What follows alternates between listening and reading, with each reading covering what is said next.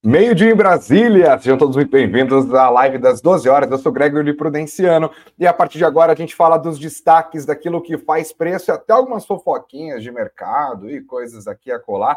Nessa quinta-feira, dia 17 de agosto de 2023, o destaque da nossa conversa de hoje é a política brasileira que está pegando fogo. Revelações importantes dadas pelo hacker de Araraquara, Walter Delgatti, contra o ex-presidente da República, Jair Bolsonaro, inflamam a CPI dos atos golpistas de 8 de janeiro e deixam os investidores também um pouco acautelados. Qual será o futuro da política brasileira e qual será o futuro do ex-presidente Jair Bolsonaro? Inclusive, esse é o tema da enquete. Está aqui do lado, você que está junto comigo no YouTube ao vivo, pode votar e pode também deixar os seus comentários. Você acha que a carreira política de Bolsonaro vai acabar depois dessas revelações todas ou o ex-presidente vai seguir como líder político influente que ele tem sido até aqui. Vamos conversar sobre isso. Além disso, a política também faz preço olhando para o futuro, não só para o passado. Tem a reforma tributária, tem as negociações entre Lula e o Centrão. Parece que a reforma ministerial, para abrir espaço para o Centrão, vai acontecer até sexta-feira. E o Arthur Lira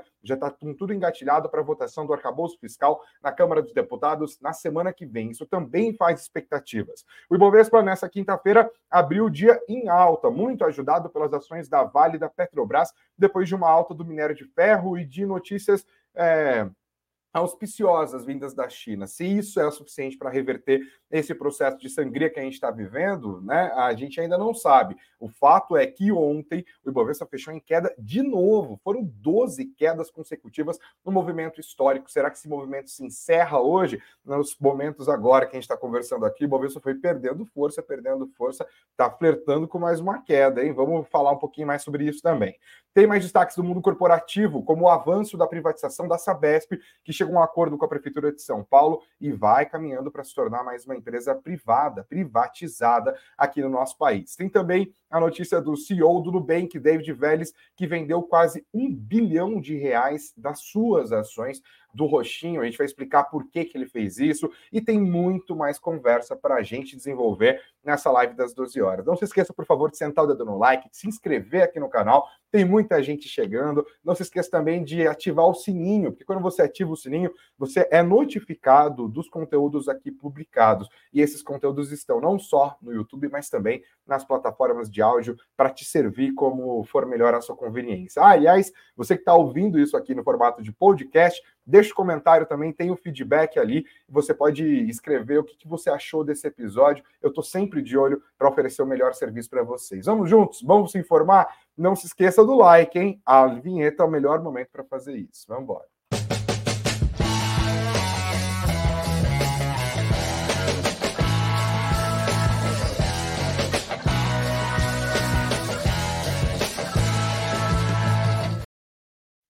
Não tá fácil para o Ibovespa, como escreveu o Diogo Brandão aqui, que me acompanha ao vivo pelo LinkedIn. Obrigado, Diogo, pela sua audiência. Não tá fácil o mês de agosto. O Ibovespa ainda não conheceu variação positiva. Ontem, o índice principal da Bolsa de Valores do Brasil acumulou uma impressionante, histórica sequência de 12 quedas. Ainda assim, é bom destacar, não significa uma sangria completa do Ibovespa. Não é como se ao longo dessas 12 sessões o índice tivesse perdido 10 mil pontos, por exemplo. Não, é uma perda ali de cerca de 5 mil pontos. Neste momento, o Bovespa está operando uma leve alta, fraquinho. E o que ajudou o Ibovespa no começo dos negócios dessa quinta-feira foi basicamente a divulgação do GP10 e também boas notícias vindas dos Estados Unidos e da China.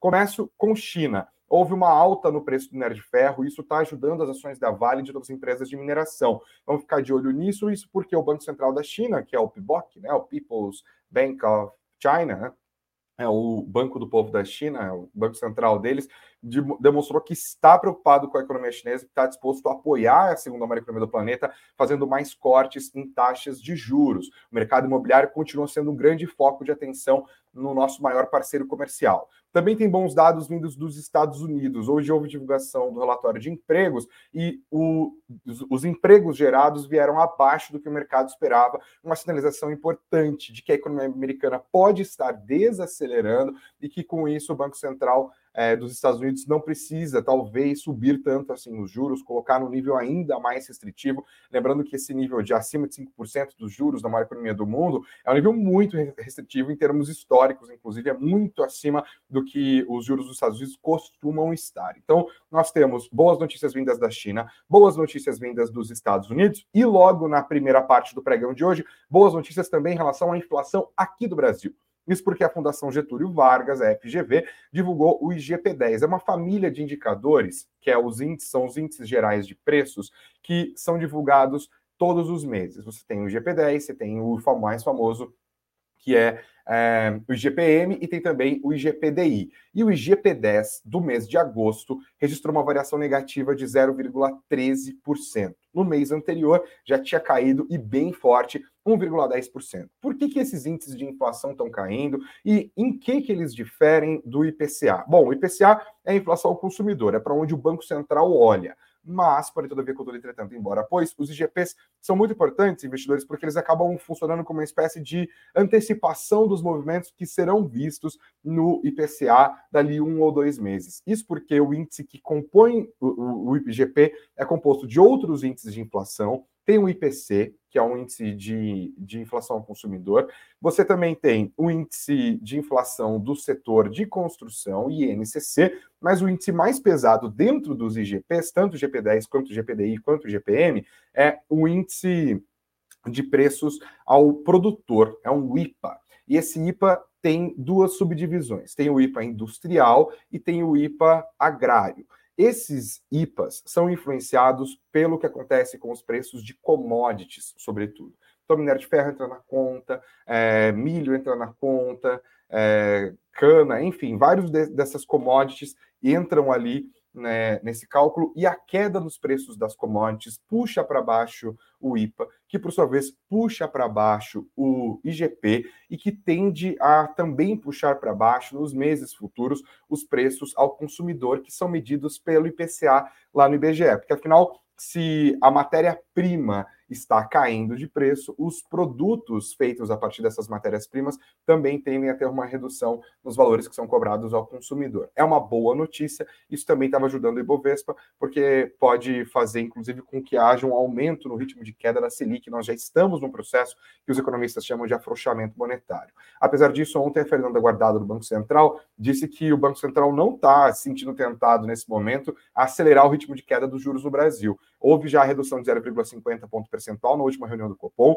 Houve também no comunicado a sinalização de que nos próximos encontros esse ritmo de queda deve ser mantido. Ainda assim, há vários agentes do mercado que ficam olhando, obviamente, para os indicadores de inflação para tentar prever movimentos e alguns apostam numa postura ainda mais dovish do Banco Central brasileiro. Isso tudo ajudou o Ibovespa nas primeiras horas dos negócios desta quinta-feira. Se isso vai continuar a fazer preço a ponto de fazer com que o Ibovespa interrompa a sequência de quedas que nós estamos vendo, histórica de novo, repito esse termo, ao longo das últimas semanas, não dá para saber, ainda é muito cedo, são agora meio-dia e nove. Mas são três fatores que você deve prestar atenção porque farão preço ao longo do pregão desta quinta-feira. Mas tem mais destaques para a gente acompanhar e está tudo aqui na tela para você ver juntinho comigo. Ó, nesse momento, o Ibovespa está numa levíssima alta, 0,11%, perdeu o nível dos 116 mil pontos no fechamento de ontem, agora está nos 115.717 pontos. Quando a gente olha para o mapa dos ativos, eu coloco na tela aqui, você enxerga junto comigo os setores. Houve uma mudança, hein, desde o meu último refresh na página aqui do Status Invest. As ações da Vale continuam subindo e sobem firme, mais de 2%. Os papéis da Petrobras também avançam mais de 1%, mas os bancos começaram a pesar para baixo aqui, tá? Neste momento, somente as ações do Banco do Brasil estão subindo. BBAS3, uma alta de cerca de 0,5%, todos os papéis dos bancos, também as units do BTG Pactual do Santander Brasil operam em queda neste exato momento. Tá tudo aqui. Os setores que sobem inteiros são mineração e siderurgia, justamente ajudados por essa variação no preço médio de ferro, que foi de mais de 4% para cima. Nesta quinta-feira, a China está ajudando nesse momento. Tem a matéria aqui do Infomania, inclusive o título é Minério de Ferro sobe forte e alcança a máxima de mais de três semanas com esperanças renovadas de medidas da China. Está aqui no subtítulo a matéria da Reuters. Formuladores de políticas disseram que a China continuará a introduzir medidas para impulsionar o consumo e promover o investimento. Essa é a explicação dos principais movimentos do Ibovespa agora nessas primeiras horas do pregão de quinta-feira, dia 17 de agosto. Vamos para os destaques do mundo corporativo antes de fazer um olhar um pouco mais cuidadoso para a política brasileira, que, como eu disse, está pegando fogo nessa quinta. Vem comigo para a matéria aqui do Brasil Journal, que repercute a venda das ações pelo CEO do Nubank, o David Vélez. Ele vendeu 3% da sua posição no Nubank para bancar filantropia. Foram 25 milhões de ações vendidas e ele quer usar esse dinheiro para financiar a fundação que ele tem junto com a sua esposa, Mariel Reis, que é focada em iniciativas de educação e de liderança. Esses 3% de venda feito pelo David Vélez significou uma graninha ali, pouca, coisa de 191 milhões de dólares, quase 200 milhões de dólares, a gente está falando de quase um bilhão de reais, pouco mais de 900 milhões de reais. Ele disse o seguinte: Eu não queria fazer isso até termos removido várias dúvidas importantes do Nubank. Vocês vão conseguir dar lucro um dia? Conseguem continuar crescendo? E os últimos três trimestres foram fenomenais, disse o fundador do Nubank. Então agora estou tirando 3% das fichas de cima da mesa para começar a aumentar os investimentos do outro lado da grande missão que nos motiva hoje. O David Vélez tem uma, uma dessas medidas muito legais de bilionários, né? Não sou dado a elogios rasgados a bilionários, mas nesse caso importante de usar sua fortuna em vida para financiar projetos é, de toda ordem, nesse caso aqui, iniciativas educacionais de David Vélez, fundador, um dos fundadores e atualmente CEO do Nubank. Outro destaque do mundo corporativo nesta quinta-feira também foi destaque no pregão de ontem, que é a Sabesp avançando em direção à sua privatização. Ela deu mais um passo e as suas ações subiram firmemente no pregão de quarta-feira. Agora elas estão dando um pouquinho de lado, ou seja, isso já foi incorporado para os preços das ações. O que, que aconteceu? A cidade de São Paulo aderiu a um esquema que pode é, acelerar a privatização da empresa, tá? O mercado já estava de olho nisso. O que, que acontece? Existe uma estrutura que são as unidades regionais de saneamento básico, as URAIs. E o prefeito da cidade de São Paulo, Ricardo Nunes, anunciou que São Paulo está aderindo a esse grupo. A nota divulgada pela prefeitura, pela Sabesp, ao mercado financeiro, depois dessa medida anunciada pela Prefeitura de São Paulo, é a seguinte: abro aspas mais uma vez. O Estado de São Paulo e o município de São Paulo reafirmaram o compromisso de manutenção dos investimentos, atingimento das metas e repasse para o Fundo Municipal nos termos contratuais atualmente vigentes, bem como concordaram em buscar soluções colaborativas e construtivas relacionadas ao contrato de prestação de serviços públicos de abastecimento de água e esgotamento sanitário, firmado em 23 de junho de 2010. O desenvolvimento político dessa iniciativa acaba calcando e trilha, ajudando a Sabesp a trilhar o seu caminho de privatização. Lembrando que a privatização da Sabesp precisa de autorização da Assembleia Legislativa do Estado de São Paulo. E a participação da cidade de São Paulo nesse projeto é muito importante, dado, claro, o tamanho dela é a maior, o maior contrato da Sabesp e é fundamental para o avanço dessa operação. No, na semana passada, o governo do estado de São Paulo, o governador Tarcísio de Freitas, publicou um decreto com novas regras de votação para as unidades regionais de serviço de água de esgoto, essas tais URAIs. Houve mudanças no sistema de governança sobre os serviços de saneamento no âmbito do marco do saneamento, concedendo mais peso às representações, às concedendo mais peso de representação, perdão, às regiões metropolitanas. Essa nova divisão vai conceder 6% dos votos para as entidades civis e os 94% dos votos restantes para o estado de São Paulo e para os municípios que aderirem a essas rurais, a essas medidas. Lembrando, os municípios da região metropolitana de São Paulo representam uma área gigantesca de atendimento e 50% desses votos serão destinados ao Estado de São Paulo e também aos restantes dos municípios. Mais um avanço importante. Outro destaque do mundo corporativo, gente, vai para os fundos imobiliários. Essa matéria que eu achei muito legal aqui do Infomoney, destacando como os FOFs, que são os fundos de fundos, né? É um produto hiper diversificado, é um fundo imobiliário que compra cotas de outros fundos imobiliários com atuações distintas, inclusive. Tem fundo de papel, que são os fundos que têm dívidas imobiliárias, tem fundos de tijolos, que são os fundos que têm os próprios ativos dentro deles, e esses FOFs diversificam essa operação. E os FOFs se deram muito bem, tá? Esses tipos de fundos subiram 40% nos últimos meses. Desde abril, houve esse ganho de 40%. Esses fundos também tendem, claro, a antecipar o processo de queda da Selic. A gente viu isso acontecendo no Ibovespa, vimos isso acontecendo nos fundos de fundos, mas também os fundos imobiliários, de maneira geral, acabaram avançando. O IFIX, que é o Ibovespa dos fundos imobiliários, né, também da B3, está lá no, na casa dos 3.213 pontos. E se você acompanhar comigo o gráfico do IFIX ao longo do último mês, você vai vendo que ele está na máxima do ano. Ó. Por a gente ver o que aconteceu ao longo do último ano, nós observamos que o IFIX caminhou do nível dos 2.800 pontos até o nível que ele está agora, de 3.200 pontos. Ao longo dos últimos 365 dias, o índice dos fundos imobiliários na B3 avançou 12,3%.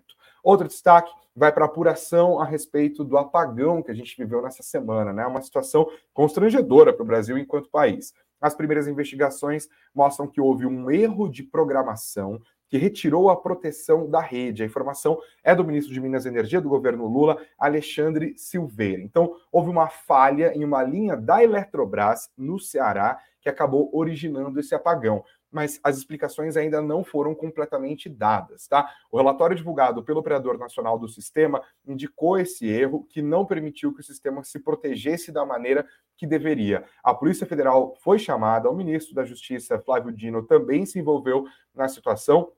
E agora a gente vai ter que aguardar as investigações. O que se sabe até o momento é houve um problema na linha que une Quixadá e Fortaleza, que é operada pela Chesf, uma subsidiária da Eletrobras. A rede parou de funcionar como se estivesse reagindo para se proteger de uma sobrecarga, que não aconteceu. A empresa assumiu que houve o erro e que não protegeu a rede adequadamente e também comunicou o operador nacional do sistema que esse problema já foi resolvido. O apagão afetou 25 estados brasileiros e o Distrito Federal, só Roraima ficou de fora desse apagão e alguns estados do norte, do nordeste do Brasil sofreram com até seis horas sem luz. Isso também deixa os investidores acautelados, porque aumenta a pressão política sobre a Eletrobras. É bom lembrar que o governo Lula sempre foi, o Lula, enquanto candidato, sempre foi contra a privatização da Eletrobras, e agora a Eletrobras está sob ataque político forte dos aliados do presidente, de petistas, que querem, de qualquer maneira, tentar refazer, reverter, na verdade, a privatização da Eletrobras é um desenho muito difícil de ser feito. Mas você que é investidor, que tem ações da Eletrobras, você que pegou o seu FGTS e colocou ali dentro da companhia, por exemplo, fique de olho, porque é esperada uma volatilidade nas ações da empresa, uma ex-estatal, e o governo faz de tudo para tentar aumentar a sua interferência dentro da Eletrobras. Esse é um outro movimento que deve ser acompanhado pelos investidores. Antes de virar para o capítulo da política, que é o capítulo final da nossa conversa aqui, eu deixo o meu boa tarde para você que está me acompanhando, agradecendo também pela audiência. Não se esqueça de sentar o dedo no like, de se inscrever no canal e de compartilhar com a galera, tá? Você que está me ouvindo por, pelos podcasts, para Podcasts, Spotify, Faz isso também. Você pode seguir aqui o canal Greg Prudenciano e também ativar para receber as notificações sempre que o conteúdo for postado. A live das 12 horas já está aqui todos os dias. Tem mais coisa vindo pela frente. Inclusive, espero é, informar vocês sobre algumas outras novidades que estão sendo conversadas aqui com alguns parceiros. Obrigado a vocês pela audiência, obrigado ao Kennedy que nos acompanha sempre todos os dias. Diz que essa é a melhor live, generosidade sua. Obrigado, Kennedy. Obrigado ao Rodegrafista também nos acompanhando, ao Davi Tavares, a Mayara Dia, a Nancy Utida sempre junto, a Isabela que estava ansiosa pela live. Calma, Isa, estamos aqui. Obrigado também ao Jonathan, o Diogo Brandão, que disse que estava preocupado com o Ibovespa, a Heloísa nos acompanhando, o Vinícius Sufato, o Rômulo Yokokura diz ficou sabendo só ontem pesquisando no Google do seu canal. É, então, a galera está descobrindo ainda, Rômulo, então me ajuda, compartilha para a galera, deixa nos comentários por ali, fala, ah, você conhece essa live, deixa o link. Então é mais galera, tô contando com a sua ajuda, muito obrigado, tá? Pink Craft diz aqui, cheguei, fico lá nos comentários da Suna avisando a galera do seu canal. Obrigado, Pinkcraft. Ou ve, vejam as lives da Suna, lives de todos os concorrentes.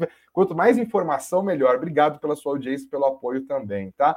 O Augusto Montes diz que eu sou um fenômeno. Boa sorte para o programa, sucesso. Sucesso para nós, Augusto. Obrigado pelo seu carinho. Obrigado a Mari, a Mari Sofia, que diz que não existe didática igual a minha, que agora nesse horário vai poder acompanhar a live ao vivo. Ela que está me acompanhando de Amsterdã, chiquérrima, Mari. Muito obrigado. Seja bem-vinda também ao meu canal. A Camila, minha querida companheira de Casper, está brilhando na, na está no TC agora, né, Camila? Eu lembro que estava na Genial um tempo, agora está no Traders Club.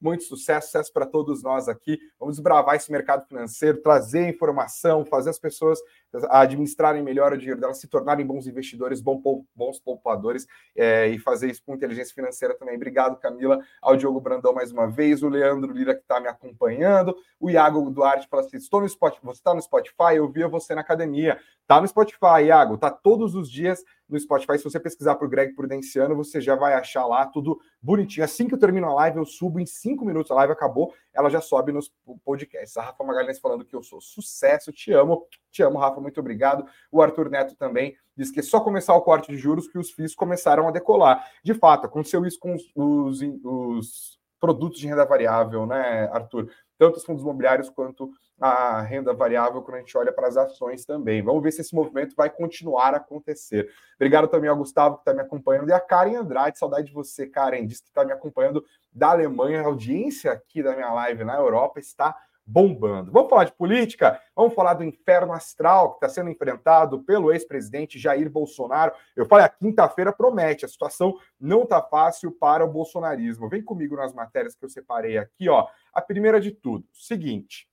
Advogado pessoal do, do ex-presidente Jair Bolsonaro, Frederico Wasser, foi alvo de busca e apreensão da Polícia Federal. E a PF apreendeu quatro celulares. Ah, o celular, gosta do celular, o Frederico Wasser. Frederico Wasser foi abordado pela PF em uma churrascaria, ou seja, ele estava ali vulnerável, teve os aparelhos apreendidos. Impressionante, ele está com quatro aparelhos. Quem que vai almoçar?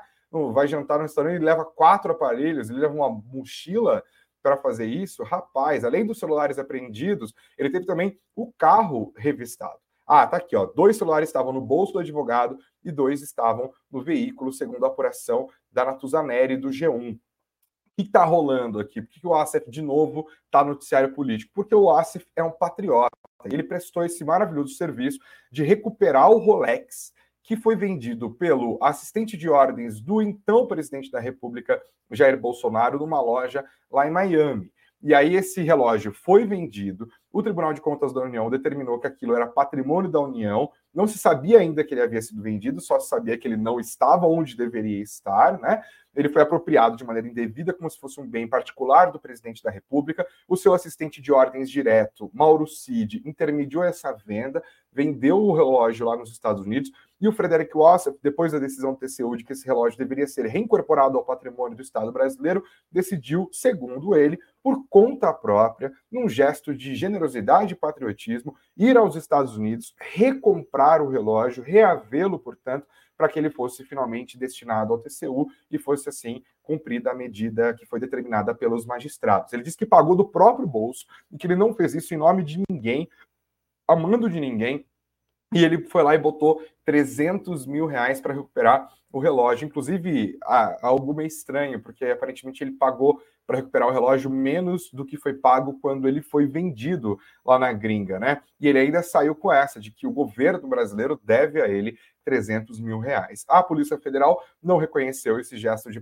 patriotismo de Frederico Wasser e agora está investigando as relações dele nesse possível esquema que está se mostrando de venda de patrimônio da União do ex-presidente Jair Bolsonaro, quando estava no cargo, se apropriar desses recursos que ele recebia como representante do Estado brasileiro, de outros estados, ele recebia esses presentes, joias, é, de todo tipo, relógios, abotoaduras e tal, o Rolex está dentro dessa situação. A situação já seria complicada e grave o suficiente na vida de Bolsonaro só por essa história do, do ASEF. Mas tem mais coisa. Lembra que eu falei do Mauro Cid, assistente de ordens do Bolsonaro? Pois é, a CPMI dos atos golpistas de 8 de janeiro descobriu uma conta milionária de Mauro Cid, que ele movimentou 2 milhões e 300 mil reais em nome de Bolsonaro. Ele tinha uma procuração para mexer nas contas e que ao longo de três anos ele mexeu, juntando as contas ali, movimentou 8 milhões e 400 mil reais. Entre 2020 e 2022,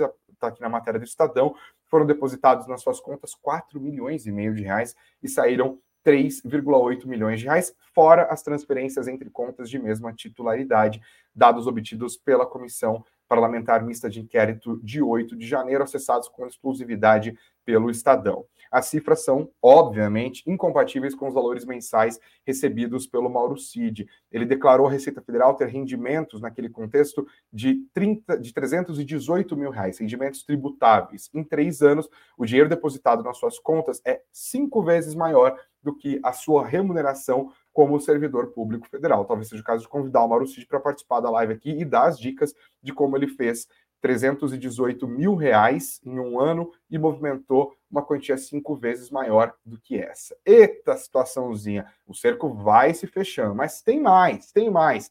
Nessa CPI dos atos golpistas, nós estamos desde o começo da manhã dessa quinta-feira acompanhando o depoimento do hacker de Araraquara, aquele mesmo que participou da Lava Jato, que invadiu os celulares dos procuradores, que gerou a Vaza Jato, que gerou a anulação dos processos é, da, da Lava Jato, inclusive permitindo que Lula, que estava preso no contexto da Operação Lava Jato, tivesse os seus direitos políticos restaurados, concorresse, ganhasse as eleições do ano passado e também acabasse é, com os processos anulados ali, né? Porque percebeu-se que havia parcialidade por parte do Sérgio Moro, na verdade, um conluio entre Moro e os procuradores da Lava Jato lá em Curitiba. Este mesmo personagem insólito da política brasileira também está envolvido com Bolsonaro por meio da deputada federal Carla Zambelli.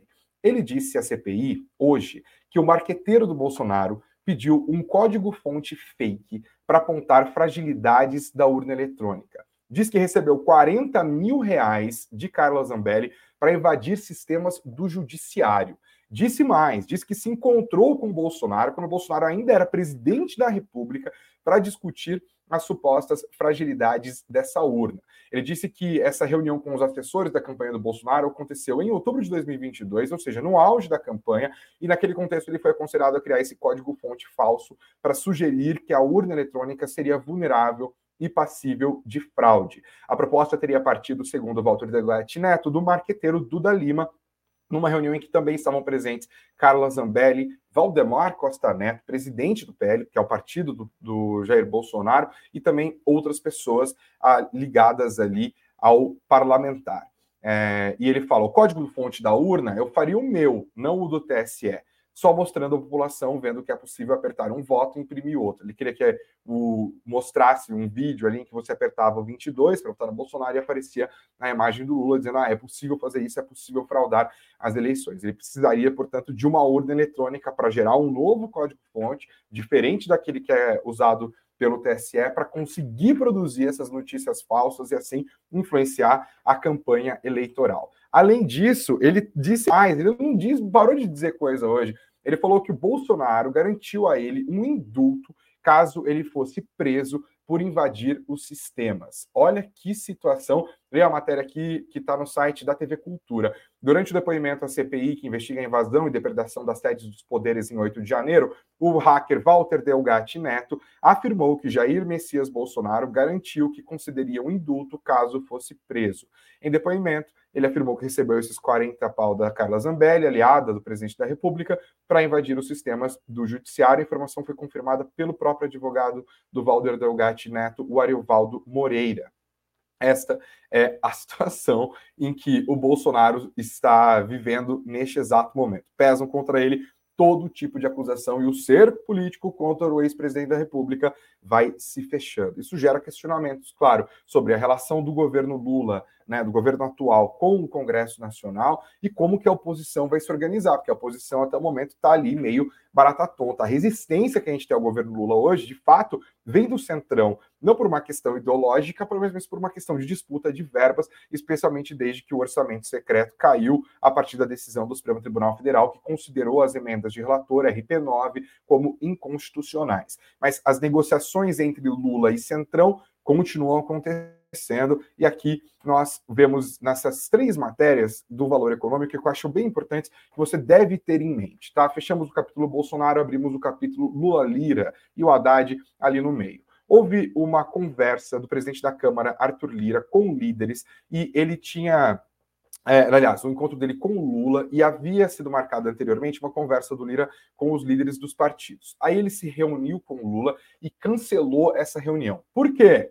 Porque o Lula prometeu que vai levar a cabo uma reforma ministerial até sexta-feira, amanhã, para abrir de fato mais espaço a representantes do Centrão, a indicados do Centrão dentro do governo Lula. Lula tenta desesperadamente criar essa aliança que forneça ao seu governo uma base para que ele governe um pouco mais de tranquilidade daqui por diante, e aí o governo Lula vai sendo puxado para a direita do que os petistas, apoiadores do, do, partido, gostariam que estivesse. Mas a gente sabe como Lula governa, governa pragmaticamente e não tem nenhum problema de apertar a mão do Lira, do Valdemar Costa Neto, do Marcos Pereira, do Maluf, do Sarney, este é o Lula, o menos petista dos petistas. E está aqui na matéria. Com o cancelamento, o presidente da Câmara fará uma reunião na noite de segunda-feira para discutir o projeto do arcabouço fiscal e duas reuniões na terça-feira. E aqui está outra matéria que fala: ó, Lula oferece recriar pasta para abrigar nomes do Centrão. Vou ler o começo dessa matéria. O governo Lula ofereceu aos republicanos, o partido que é ligado à Igreja Universal do Reino de Deus, o presidente dos republicanos, inclusive, é um bispo do Universal, né?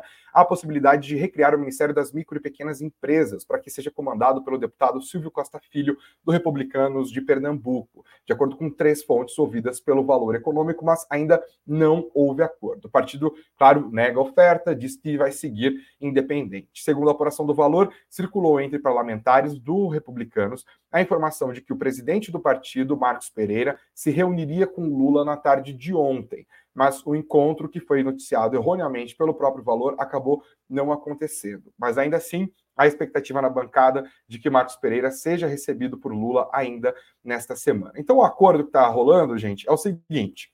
Lula falou: olha, não faz a reunião de líderes para resolver essa história do arcabouço fiscal agora. Né? Vamos costurar isso antes, vamos fazer isso ser uma relação ainda mais azeitada. Vamos, então vamos fazer o seguinte: ó, eu vou sentar com a galera aqui, vou abrir espaço no meu governo, entra mais representantes do Centrão, e quando vocês estiverem com um sorriso no rosto, aí sim a reunião de líderes na segunda-feira, talvez mais duas reuniões na terça-feira, para a gente votar o arcabouço fiscal de fato na semana que vem, um projeto que é de muito interesse do governo e muito interesse do mercado financeiro, porque o arcabouço estabelece uma trava nas despesas do governo quando diz que as despesas devem crescer a uma razão de no máximo 70% do crescimento da arrecadação e num, num crescimento real ali, né, comparação um ano com o ano anterior, descontando a inflação, de entre 0,6%, um crescimento mínimo de gastos 0,6%, e máximo de 2,5%, entre outras medidas, que é um projeto mais amplo que deve substituir o teto de gastos, regra que atualmente está em vigência, mas nunca foi muito bem seguida, né? Foi furado para caramba nos governos é, anterior, no governo Bolsonaro, foi o governo que viveu isso, né? Praticamente, por motivos justos e por motivos políticos de toda a ordem. O arcabouço,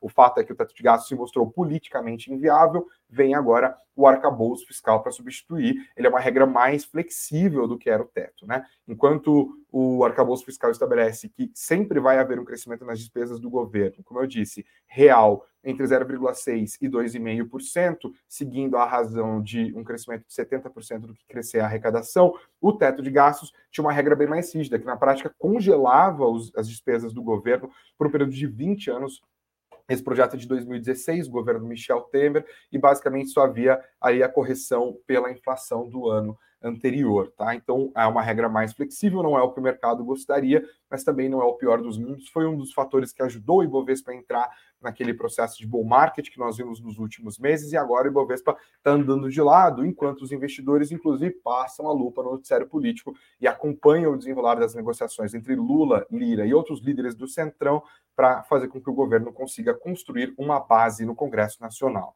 Outro destaque do dia é essa matéria do valor, reforma tributária, outro assunto importante para o Congresso, a reforma que agora está no Senado Federal depois de já ter sido aprovada no plenário da Câmara. A reforma tributária, segundo a apuração do valor, pode elevar o custo do ITCMD em nove estados. O que, que é o ITCMD? É o imposto sobre patrimônio ou doação. Tá? É, se a reforma tributária for aprovada, essa reforma que simplifica o sistema tributário atual, há expectativa de que o custo de transmissão de patrimônio por herança ou doação suba em pelo menos nove estados brasileiros. Segundo o texto, se o texto for aprovado, como saiu da Câmara dos Deputados, o imposto que incide sobre essas operações vai ser obrigatoriamente progressivo, ou seja, aumentar conforme for o montante recebido crescendo também ali, tá? A expectativa de aumento desse tributo e o fechamento de brechas para planejamento tributário na sucessão tem levado, claro, advogados a criarem a, estratégias para que bens sejam transmitidos com a carga tributária atual. Esta pressão, esse lobby para evitar que haja uma, um aumento de TCMD vai com certeza chegar nos senadores agora que o projeto está sendo discutido no Senado Federal. Outra coisa que a gente tem que acompanhar, especialmente você que está de olho em heranças, tá? Fiquem de olho em tudo isso. Bom, é isso. Ó, Nancy está falando que a Pets está caindo muito, que ela está aproveitando para comprar mais. O Jonathan disse que já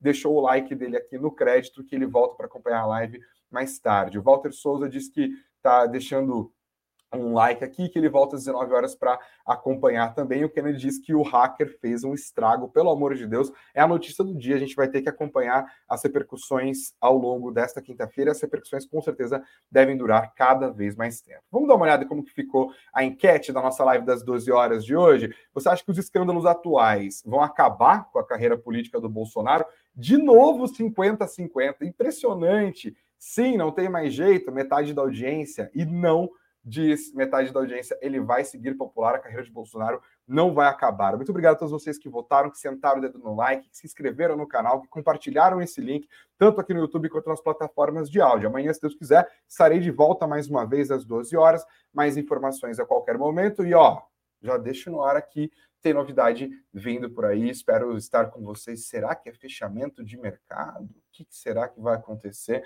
Podem deixar suas elucubrações nos comentários aqui, a gente vai conversando juntos. Obrigado pela audiência, gente. Beijos, é, beijos aos de beijos, abraços aos de abraços, sempre muito dinheiro no bolso e fique bem informado, porque a informação é dinheiro, tá bom? Beijão, valeu!